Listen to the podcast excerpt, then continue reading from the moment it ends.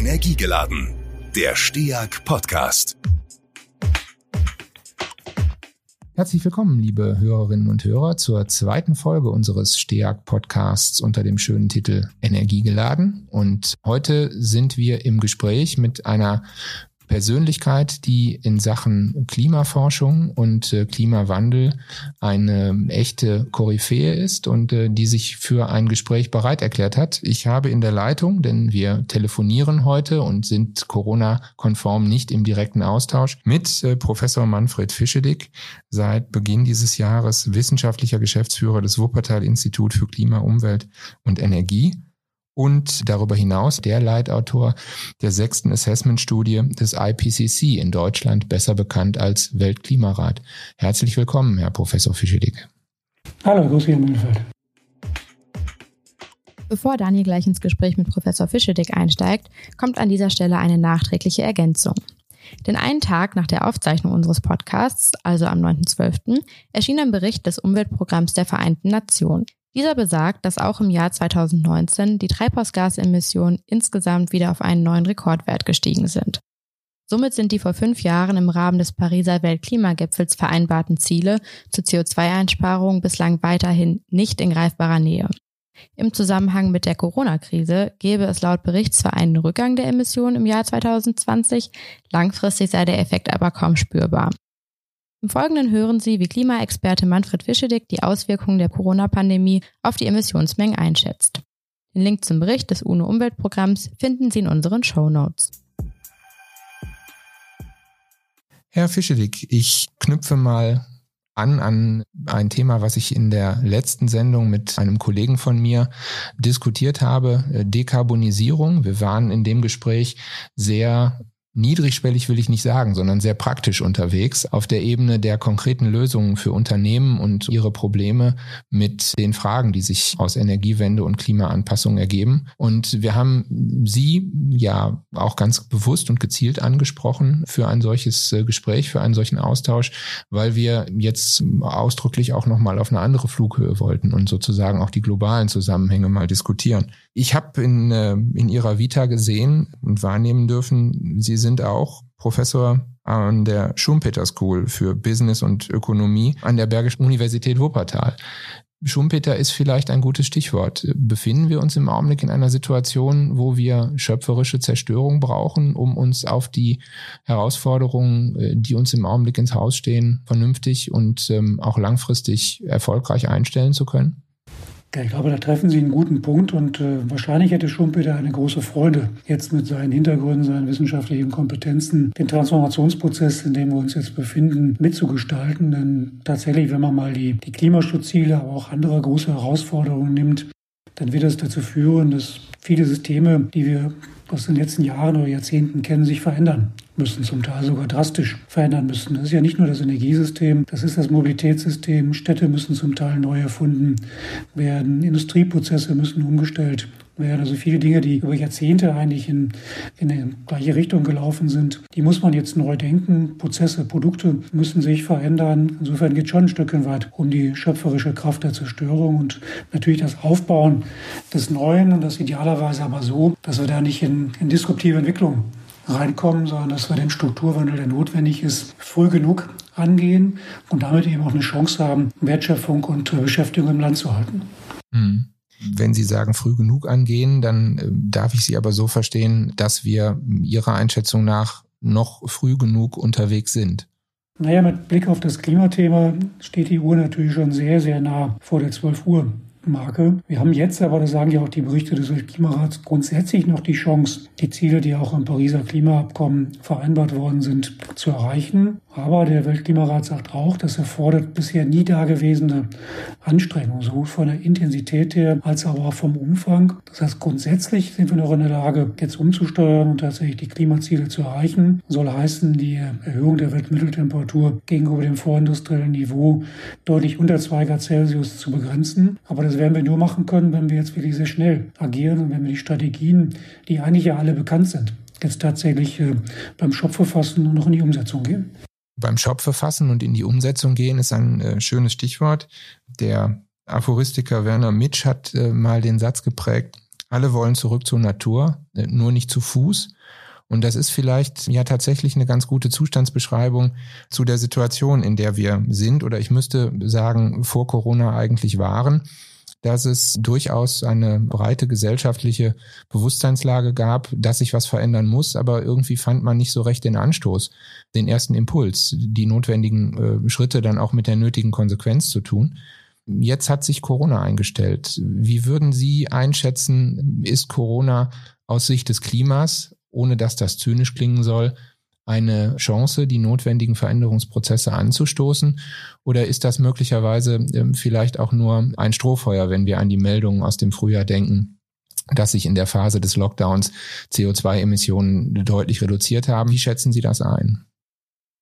Ja, ich würde zwischen einer, einer kurze und einer mittel- bis langfristigen Wirkung unterscheiden. Bei kurzfristig sehen wir vor allen Dingen jetzt im Jahr 2020, wie die, die Treibhausgasemissionen signifikant nach unten gegangen sind. Wir rechnen auf der globalen Ebene damit, dass wir um etwa so zwischen sieben bis acht Prozentpunkte sinken und einen solchen Rückgang hat es seit den, den, beiden Weltkriegen nicht mehr gegeben. Also das ist schon ein dramatischer Rückgang, mhm. aber es ist ja nichts, was wir wirklich wollten. Ich meine, wir wollten schon, dass die Emissionen runtergehen, aber nicht vor dem Hintergrund, dass wir äh, über weitere Monate die Industrieproduktion stoppen. Also es ist ja nicht ein klimaschutzbedingter Rückgang, sondern ein, ein Rückgang aufgrund äh, der reduzierten Produktion, die wir in Kauf nehmen mussten, um äh, das Corona, die Corona-Krise irgendwie in den Griff zu bekommen. Auf der anderen Seite, und das ist jetzt schon etwas, was dann eine mittel- bis langfristigen Wirkung haben kann, hat das natürlich zu einer gewissen Nachteiligkeit geführt, bei uns allen, glaube ich. Es hat äh, die eine oder andere Routine, in der wir drin gesteckt haben, möglicherweise auch verändert. Mhm.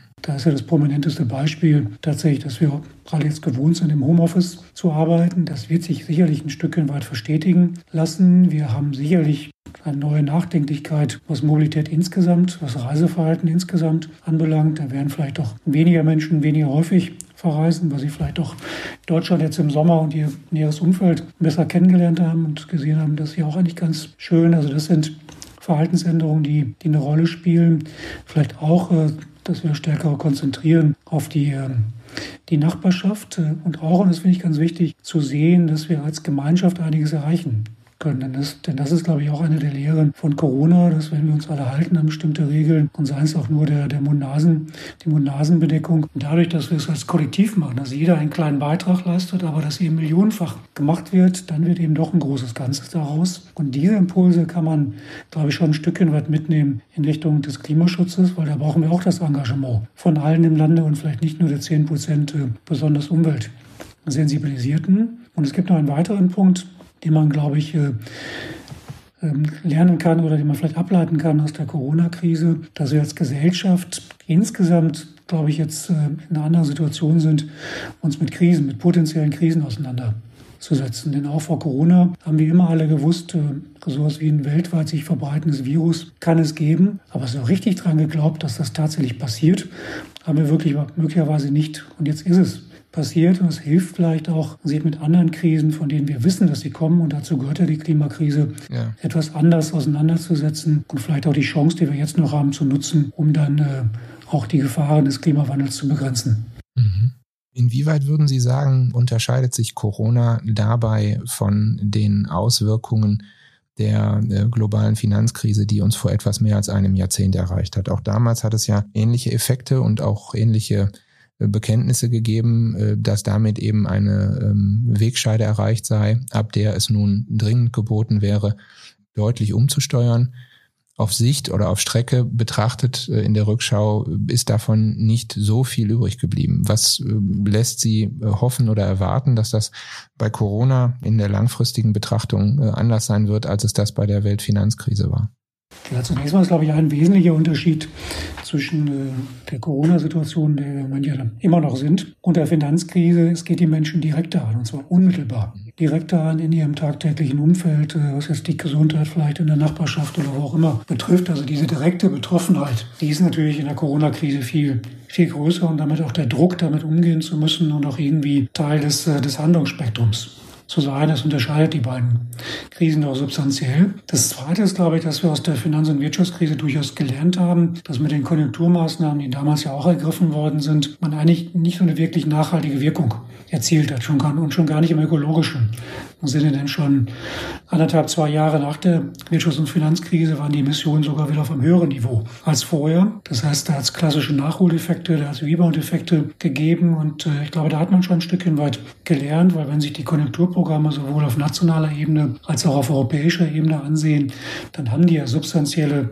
impulsgebende Bestandteile in Richtung Klimaschutz, in Richtung Ressourcenschutz, in Richtung Stadtumbau, in Richtung Stärkung einer Mobilitätswende. Also da geht ein, ein gutes Drittel geht ja genau in die Richtung. Das heißt, da hat man schon gelernt, dass wenn man schon viel Geld in die Hand nimmt, dass man es idealerweise auch rausgibt für Dinge, wo man sowieso Veränderungen braucht und damit direkt Impulse setzen kann. Das hat man in der Form und in der Substanz vor zehn Jahren während der Wirtschaftskrise nicht gemacht, sondern da eher auf das gesetzt, was äh, sagen wir mal, herkömmliche Strukturen gewesen sind und nichts, nicht wirklich versucht, was Neues zu unterstützen. Das ist diesmal anders.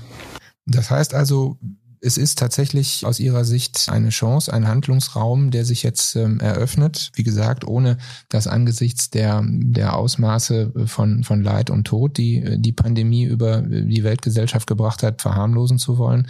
Aber es ist ein, ein Handlungsspielraum, weil es mit einem Bewusstseinswandel einhergeht, so habe ich Sie verstanden. Ja, ich meine, das trifft natürlich auf eine gesellschaftliche Gemengelage, wo wir ja auch 2019 mit der Fridays for Future Bewegung ja schon eine, eine breite Diskussion ja, ähm, gesehen haben in Richtung mhm. Klimaschutz, äh, wo sich dieses Thema dann doch in der Breite der Gesellschaft viel stärker verankert hat, äh, wo es in den Europawahlen oder auch jetzt in den Kommunalwahlen ja durchaus ein wichtiges Thema gewesen ist. Wie stellt sich die Politik in, in Sachen Klimaschutz auf. Und diese gemeinschaftliche Gemengelage ja. führt mich dann doch zum gewissen Optimismus, dass wir jetzt dieses, diese Klimaproblematik etwas beherzter angehen, als das vielleicht vor zwei, drei Jahren noch äh, man noch gedacht hätte. Und hinzu kommt natürlich auch, dass die Einschläge der Klimaveränderung ja näher kommen. Ich meine, man muss sich ja nur ansehen, mit welcher Intensität sozusagen die Anzahl der, der Stürme zugenommen hat, die Anzahl der großen Brände zugenommen hat, äh, der großen Dürresituationen zugenommen hat. Äh, das alles ist ja, das hat sich in den letzten Jahren ja durchaus in den Köpfen der Menschen und auch der Politik verankert.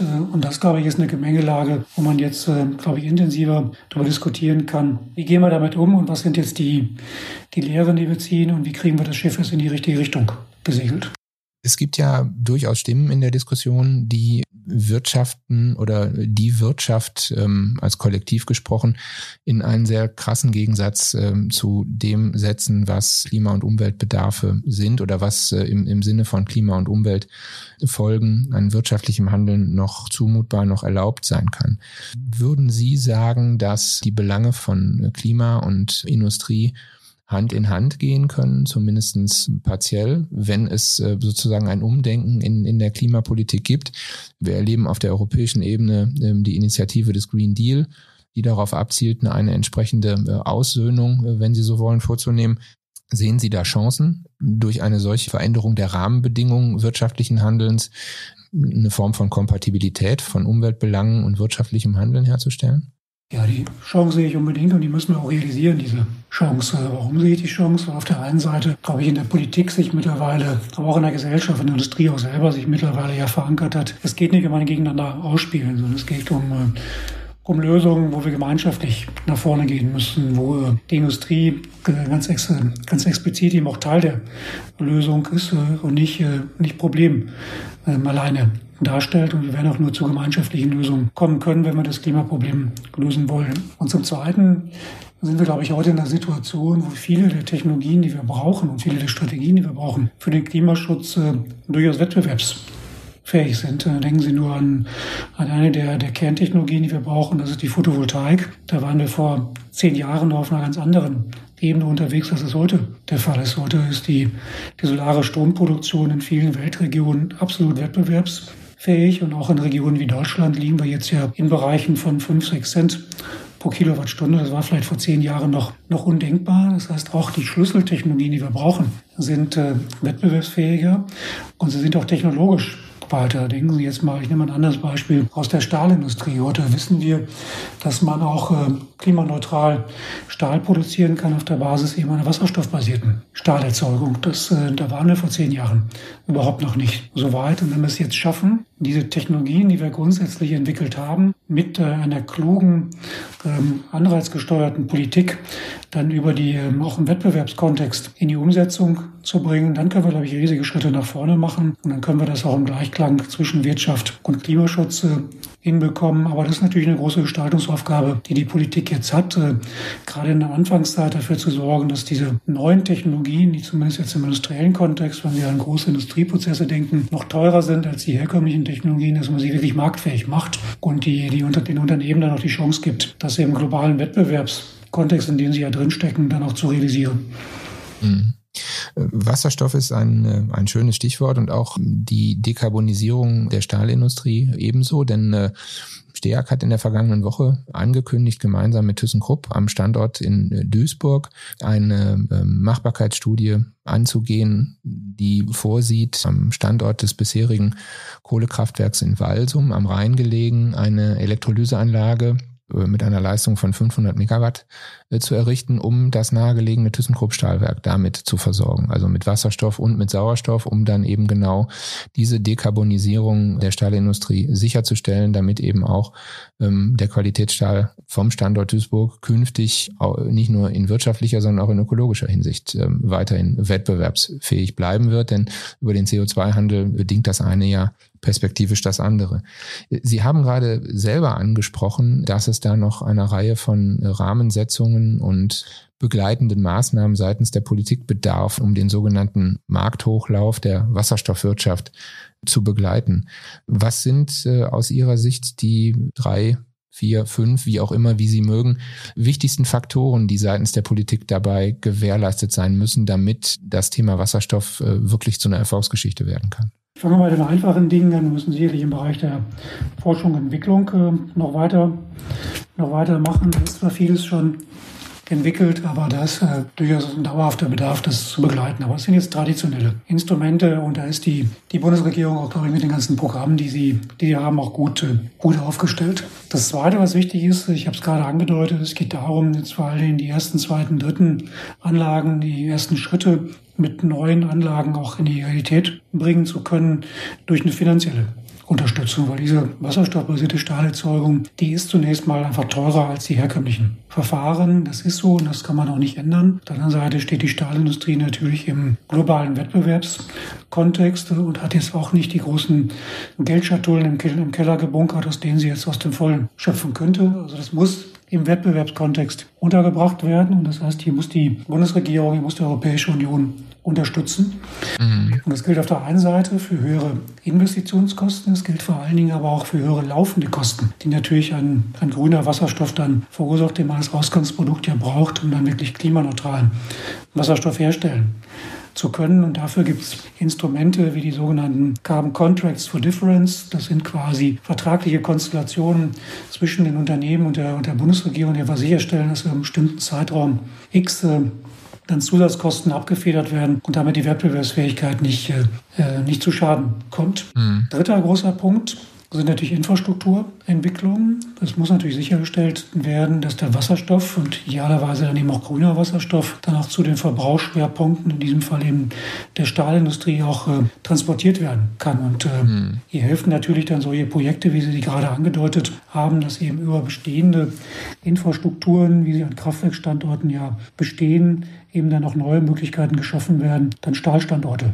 mit Wasserstoff zu versorgen, mit dann vielleicht begrenzten zusätzlichen Maßnahmen, die im Wasserstofftransport notwendig sind. Da hilft natürlich darüber nachzudenken, wie kann ich die, ähm, die heutigen Erdgaspipelines auf der Zeitachse möglicherweise in Richtung Wasserstofftransport umbauen. Und es hilft darüber nachzudenken, wie kann ich mich gerade in den zentralen Verbrauchsstandorten der energieintensiven Industrie in Nordrhein-Westfalen in Richtung Norddeutschland vernetzen aber auch in Richtung äh, der Nachbarländer, also Belgien, Niederlande und den großen Häfen dort vernetzen. Also die Infrastrukturaufgabe ist eine, wo, glaube ich, die Bundesregierung vor allen Dingen auch so eine Art von Netzwerk Charakter hat, also Akteure zusammenbringen muss. Und der vierte wichtige Punkt, der ist mir wirklich ganz wichtig, das Ganze wird nur funktionieren, wenn es gelingt, auf der Zeitachse Märkte dann auch für grüne Produkte zu generieren. Also in diesem Fall einen Markt zu generieren für grünen Stahl, damit auf auf der Zeitachse daraus tatsächlich ja dynamische, sich selbst tragende Strukturen werden, weil wir werden nicht auf Dauer subventionieren können, sondern daraus müssen marktliche Strukturen entstehen. Und deswegen braucht es einen Markt für grünen Stahl oder für grüne Kunststoffe. Ja. Und dafür kann man Politikinstrumente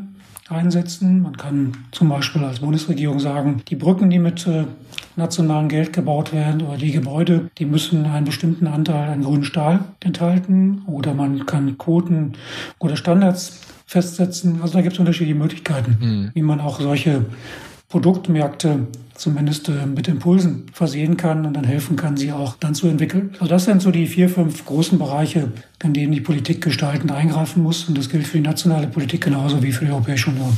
Die Bestrebungen sind unübersehbar. Gleichwohl fällt eines auf. In der nationalen Wasserstoffstrategie der Bundesregierung sind ja äh, Leistungs- oder Erzeugungskapazitäten von zweimal fünf Gigawatt auf Sicht vorgesehen, in Deutschland zu installieren. Die sollen idealerweise betrieben werden mit Strom aus Anlagen erneuerbarer Erzeugung, um dann eben den, äh, den berühmten grünen Wasserstoff auch produzieren zu können.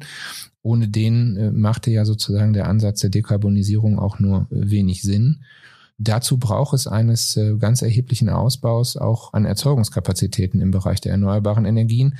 Und das in einer Situation, wo wir ähm, in vielen Stellen, wenn es konkret wird, äh, beispielsweise bei der Errichtung eines Windrades oder bei einem anderen Projekt Leitungsbau, um die Windenergie von der deutschen Küste in die, in die verbrauchsstarken äh, süddeutschen Ballungsräume zu bringen, immer wieder auch Schwierigkeiten gibt, solche Infrastrukturprojekte durchzusetzen.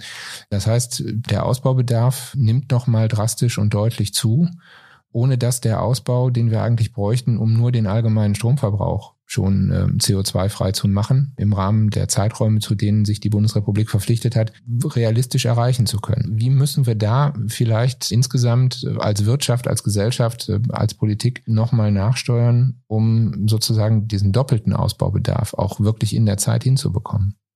Ja, erstmal, das ist, glaube ich, richtig zu sagen, dass wir es tatsächlich mit einem doppelten Ausbaubedarf zu tun haben und in, in etwa auch doppelt so viel wie das, was die Bundesregierung jetzt im Rahmen des Erneuerbaren Energiengesetzes anstrebt, wenn man tatsächlich jetzt in Richtung Treibhausgasneutralität 2050 geht, dann ist das nächste Jahrzehnt das Entscheidende und nicht das nächste, dieses Jahrzehnt ist das Entscheidende dafür, ob wir eine Chance haben werden, das zu erreichen. Und das wird eben nur gehen, wenn wir die erneuerbaren Energien substanziell ausbauen. Mhm. Und dann sind wir tatsächlich in der Verdopplung drin gegenüber dem, was man bisher plant. Und man ist in der ganzen Gemengelage drin, die Sie gerade auch äh, skizziert haben. Aber obendrauf müssen wir trotzdem auch äh, dafür sorgen, dass wir Importstrukturen aufbauen, also gerade auch in Richtung Wasserstoff oder aus Wasserstoff abgeleiteten Produkten, Importstrukturen aufbauen, denn nur durch so ein, ja, durch so ein, durch, durch beide Strategien, auf der einen Seite eben Wasserstoff in Deutschland selber herzustellen, idealerweise in der Nähe der Verbrauchsstandorte und aber auch Wasserstoff zu importieren, werden wir in die Lage versetzt werden, dann tatsächlich in Richtung Treibhausgasneutralität gehen zu können. Und wenn man jetzt diese Herausforderung ernst nimmt, Verdopplung des, äh, des Anteils erneuerbarer oder der Ausbauraten erneuerbarer Energien, dann stellt sich schon die Frage, wie wie kriegen wir das hin, wenn es äh, zwar eine übergeordnete Zustimmung gibt für erneuerbare Energien, aber überall dort, wo vor Ort Windparks, äh, Biomasseanlagen oder sogar große Photovoltaik-Freiflächenanlagen gebaut werden sollen, gibt es ja überall Widerstände. Es gibt Genehmigungszeiten, die zum Teil bei Windparks bei acht bis zehn Jahren liegen. Und so kriegen wir natürlich die Geschwindigkeit nicht hin. Und das erfordert aus meiner Sicht drei oder vier zentrale Elemente. Auf der einen Seite brauchen wir, glaube ich, ganz dringend einen breiteren gesellschaftlichen Schulterschluss, der eben in die Richtung geht, dass man sagt, nicht nur sagt, was man nicht will, also man will keine Kernkraftwerke, man will keine Kohlekraftwerke, ähm, aber da muss man eben auch bereit sein zu sagen, was man will. Und dann ist man eben bei den, bei den Windenergieanlagen und bei den Solaranlagen. Also diesen, diesen gesellschaftlichen Schulterschluss, den braucht es, glaube ich, unbedingt. Und dafür braucht es auch einen breiten Diskurs, den man führen muss, um das, äh, das tatsächlich auch in, den, in unser aller Köpfen zu, zu verankern. Mhm. Das Zweite, was es, glaube ich, äh, braucht, und Diskussion läuft ja, es braucht, glaube ich, auch eine Diskussion über stärkere Beteiligungsmöglichkeiten. Das heißt, zu hinterfragen, inwieweit die Menschen vor Ort sich beteiligen können an Investitionen in, in Windkraftwerke, die Möglichkeit darüber nachzudenken, inwieweit Kommunen, in denen die Windräder installiert werden, ähm, ein Stückchen weit zumindest partizipieren können von den Einkommen. Natürlich die, die Beteiligten stärker einzubinden in die Vorplanung, wo denn die Standorte sein sollen. Mhm. Alles ist ja nicht neu. Und Ideen gibt es ja, wie man es macht. Man muss es nur jetzt auch tun. Und die dritte Ebene, wo wir wirklich ein großes gesellschaftliches Problem haben, ist, dass äh, zum Teil ja die großen Proteste vor Ort gar nicht von den Menschen kommen, die vor Ort wohnen, sondern das sind äh, professionalisierte Proteststrukturen, die sich äh, zum Teil dann äh, über die gesamte Bundesrepublik ausbreiten und immer schon da sind, wo dann äh, Windkraftplanungen entstehen. Und auch da brauchen wir, glaube ich, einen gesellschaftlichen Zusammenhalt, damit diese Kräfte gar nicht die, den Erfolg haben, den sie, den sie jetzt haben. Und das ist, glaube ich, auch ganz, ganz entscheidend, dass wir da einmal als, als Gesamtgesellschaft dann hinter einem solchen Transformationspfad auch stehen. Nur dafür muss man, glaube ich, noch viel, viel mehr kommunizieren, als das bisher gemacht worden ist. Kommen wir nochmal zu dem, zu dem großen Thema der Dekarbonisierung zurück. Wir haben in diesem Jahr ja erlebt, dass der Bundestag den äh, perspektivischen Ausstieg aus der Energieerzeugung aus Kohle in Deutschland beschlossen hat. Nun ist Bestandteil des Gesetzespakets ja auch die Überlegung, dass es an einzelnen Kraftwerkstandorten einen sogenannten Fuel Switch geben kann, wo eine Umstellung von äh, dem Energieträger Kohle dann beispielsweise auf Erdgas vorgenommen wird, um dafür Sorge zu tragen, dass Erzeugungsinfrastruktur und Erzeugungsleistung erhalten bleibt, insbesondere dort, wo beispielsweise aus Kraftwerken nicht nur Elektrizität ins, ins Stromnetz äh, eingespeist wird, sondern wo beispielsweise auch noch eine, eine Wärmeversorgung äh, damit verbunden ist. Steag macht so etwas am Standort äh, in Herne, da entsteht ein modernes Gas- und Dampfturbinenkraftwerk. Gleichzeitig äh, sind schon Stimmen zu vernehmen, die sagen, naja, aber auch Erdgas ist schlussendlich nichts weiter als eine Brückentechnologie. Wie geht man damit um? Beispielsweise auch als Unternehmen ähm, in Ihrem Verständnis, wo es doch, sagen wir mal, gerade für die Ersatzinvestitionen in solche Erzeugungsanlagen natürlich auch eine gewisse Frist braucht, dass sich Investitionen rentieren können, äh, dass man das, was man investiert, auch wieder erwirtschaften kann. Schafft das nicht im Grunde genommen eine solche Aussage schon wieder eine Form von Investitionsunsicherheit, die den Prozess des Strukturwandels in der Energieerzeugung ähm, letztlich auch wieder ein Stückchen behindert, anstatt ihn nach vorne zu bringen. Wie würden Sie das einordnen? Ich würde mal so sagen, alle Unternehmen sind im Moment natürlich, stehen vor der besonderen Herausforderung, dass sie die Investitionen, die sie tätigen, ja unter großen Unsicherheiten tätigen müssen, in einem Umfeld tätigen müssen, was hochdynamisch ist, was hochkomplex ist, wo es sehr, sehr viele Einflussfaktoren gibt. Und das macht natürlich das Entscheiden äh, rund um Investitionen nicht einfacher. Und das ist, glaube ich, im Vergleich zu früheren Zeiträumen, wo man ja auch immer mit Unsicherheiten jetzt, ich sag mal, in Richtung Energieträgerpreise oder Entwicklung des, äh, des Bedarfs äh, auch damit immer zu tun hatte, doch nochmal eine Komplexitätsstufe Stufe mehr, die wir heute zu berücksichtigen haben. Und es ist, gilt, glaube ich, nicht nur für die, die Stromversorger, sondern es gilt, glaube ich, insgesamt für die, für die Industrie. Es ist nicht leichter geworden, Entscheidungen zu treffen.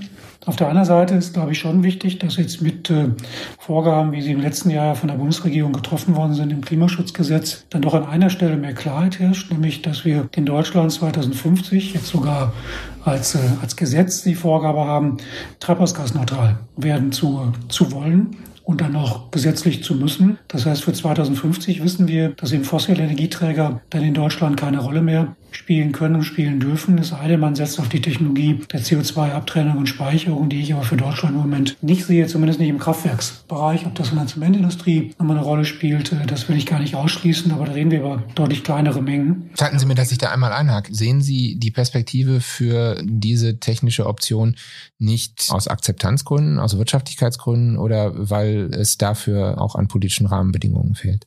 Ja, erst aus Gesichtspunkt der, der fehlenden gesellschaftlichen Akzeptanz und ähm, als Reaktion darauf ja auch die fehlenden politischen Rahmenbedingungen. Bisher gibt es ja dort keine Möglichkeiten, sowas in die Umsetzung äh, zu bringen. Und da sehe ich jetzt kurz- bis mittelfristig auch nicht, dass sich das ändert. Wie gesagt, mit der Ausnahme, dass äh, das möglicherweise im Bereich der industriellen Prozessemissionen, wo es wenig Alternativen bis keine Alternativen gibt, und das gilt vor allen Dingen für die Zementindustrie, da sehe ich durchaus eine eine Öffnungsmöglichkeit, aber da reden wir über ganz andere Mengen, als wir das tun, wenn wir jetzt über die Stromversorgung reden würden. Aber nochmal zurück zum, zum Strom, äh, zum Strombereich. Bitte, ja. Ähm, also jetzt langfristig, glaube ich, wissen wir, dass wir in Richtung 2050 dort treibhausgasneutral sein, äh, sein müssen. Und das heißt natürlich für alle Entscheidungen, die jetzt getroffen werden, muss man diese langfristige Perspektive im Blick haben. Trotzdem halte ich jetzt den Fuel Switch äh, aus heutiger Sicht von der Kohle zu Erdgas für sinnvoll und, und richtig, es erstmal einen großen Schritt in Richtung weniger Treibhausgasemissionen schon kurzfristig bringt, weil es den Kraft-Wärme-Kopplungsstandort erhält. Äh, denn das äh, hatten Sie angesprochen. Das ist ja durchaus wichtig, dass wir nicht nur auf die Stromseite schauen, sondern auch auf die Fernwärmeseite schauen. Und wenn wir einen Standort haben, der substanzielle Bedeutung hat für die Fernwärmemaschinen im, äh, im Ruhrgebiet, äh, dann ist das natürlich schon, schon etwas, äh, was man berücksichtigen muss. Und wir nicht in der Fernwärme in der Lage sind, jetzt ganz kurzfristig dort umzusteuern und Alternativen zu entwickeln, sondern das ist ja ein längerfristiger Prozess, wo man jetzt nicht aus dem, dem Vollen schöpfen kann, sondern das ja auch strategisch aufbauen muss. Und deswegen ist das natürlich besonders wichtig, solche Anlagen dann äh, als Kraft-Wärme-Kopplungsanlagen an solchen zentralen Stellen zu setzen. Trotzdem aber sich natürlich Gedanken zu machen, wie sieht perspektivisch die Auslastung dieser Anlage aus? Gibt es eine Möglichkeit, sie vielleicht irgendwann auf äh, Wasserstoff oder zumindest synthetisches Methan aus erneuerbaren Energien umzustellen? Äh, ich glaube, die Gedanken muss man sich machen. Und auch die Gedanken natürlich machen, dass solche Anlagen dann äh, in 10, 20 Jahren sicherlich äh, im geringeren Maße ausgelastet äh, sein werden, als das heute der Fall ist. Trotzdem aber aus Gesichtspunkt der Versorgungssicherheit natürlich eine wichtige Rolle spielen kann. Ich schaue auf die Uhr und stelle fest, äh, das Gespräch ist sehr lebhaft vonstatten gegangen und die Uhr ist, ich will nicht sagen gnadenlos, aber äh, doch äh, mit großen Schritten vorangeschritten. Und insofern komme ich jetzt so langsam zum Ende. Ich nehme aus unserem Gespräch mit, dass Sie bei einem Blick auf die Gesamtsituation, bei ähm, aller berechtigten Sorge um die weitere Entwicklung doch eher die Chancen sehen, als die Befürchtungen herausstellen. Und wir haben uns für diesen Podcast im Vorfeld im Gedanken gemacht, welches strukturierende Element wir da noch äh, einbauen können. Und wir haben uns entschieden, dass wir allen unseren Gesprächspartnern zum Ende hin eine gewissermaßen normierte, einheitliche Frage stellen wollen, die da lautet, wenn wir uns äh, von heute ab betrachtet in einem Jahr nochmal wiedersehen oder widersprechen, das weiß man ja in diesen äh, besonderen Zeiten im Moment nicht, auf welche Art und Weise die Begegnung stattfinden könnte. Und wir würden an, an, den, an den heutigen Tag zurückdenken, das Gespräch rekapitulieren. Was würden Sie erwarten? Was, äh, was ist Ihre Einschätzung? Wo, wo stehen wir dann bei dem Thema, über das wir heute gesprochen haben? Als Wissenschaftler muss man ja vielleicht ein bisschen optimistisch sein und einmal an die, die Lösung äh, der großen Herausforderungen glauben. Und äh, ich glaube auch tatsächlich daran. Und ich bin jetzt äh, gerade jetzt auch wieder etwas optimistischer, als das vielleicht noch vor ein, zwei Jahren war. Und ähm, kann ich noch genau sagen, warum. Weil wir nämlich im Moment auch eine dynamische Entwicklung auf globaler Ebene sehen. Wir haben äh, im September gesehen, dass äh, China sich das,